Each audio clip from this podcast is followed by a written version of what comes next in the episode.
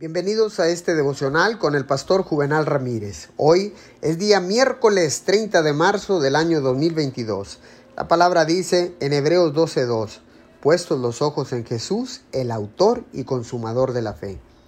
En aquello que nos enfocamos determinará la dirección de nuestra mente. Es por eso que la palabra de Dios nos instruye a apartar la vista de todo lo que nos distrae y a enfocarnos en Jesús, quien es el autor y consumador de nuestra fe. La persona o el objeto en que nos enfocamos se magnifica en nuestras mentes. Si nos enfocamos en nuestros problemas, los repetimos continuamente en nuestras mentes, lo que es como meditar en ellos.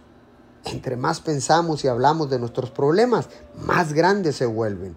Una distracción relativamente insignificante puede convertirse en un problema grande, simplemente porque nos estamos enfocando en él.